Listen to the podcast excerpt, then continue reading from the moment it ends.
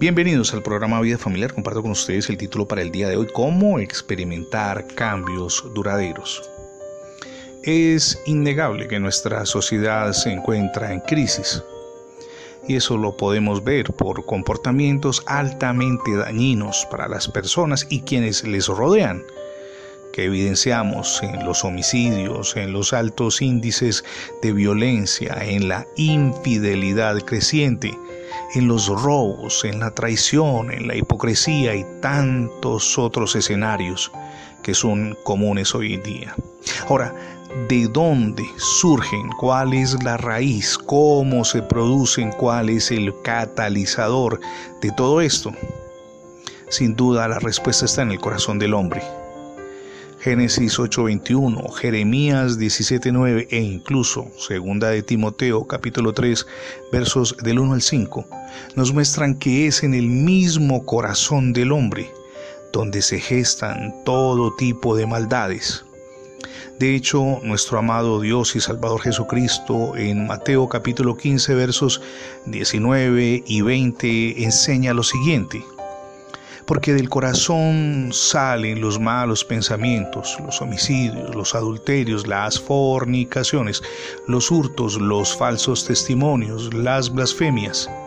Y dice el Señor Jesús, estas cosas son las que contaminan al hombre. En nuestras fuerzas difícilmente vamos a cambiar. Es con ayuda de Dios, con su divino poder, un día a la vez, un paso a la vez cómo podemos experimentar transformación.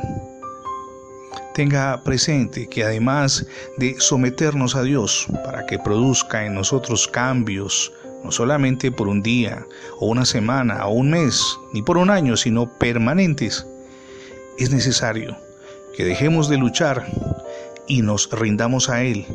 Y un tercer ingrediente, educar a las nuevas generaciones en al menos cinco aspectos que comparto con usted. Número uno, en principios y valores. Número dos, enseñar con el ejemplo. Número tres, enseñar con amor. Y además que las personas reciban y den amor, es decir, que nuestros hijos aprendan a asumir ese comportamiento en su vida. Enseñar la tolerancia. Y además, algo que reviste singular importancia es que estemos rodeando permanentemente a nuestra familia en oración. La sabiduría para que ustedes y yo experimentemos esa transformación la encontramos en la Biblia, pero no basta con leerla, hay que llevarla a la práctica cada nuevo principio que subrayamos, que le colocamos un color especial allí en las escrituras. Vivir la palabra como nos enseña Santiago capítulo 1 versos del 23 al 25.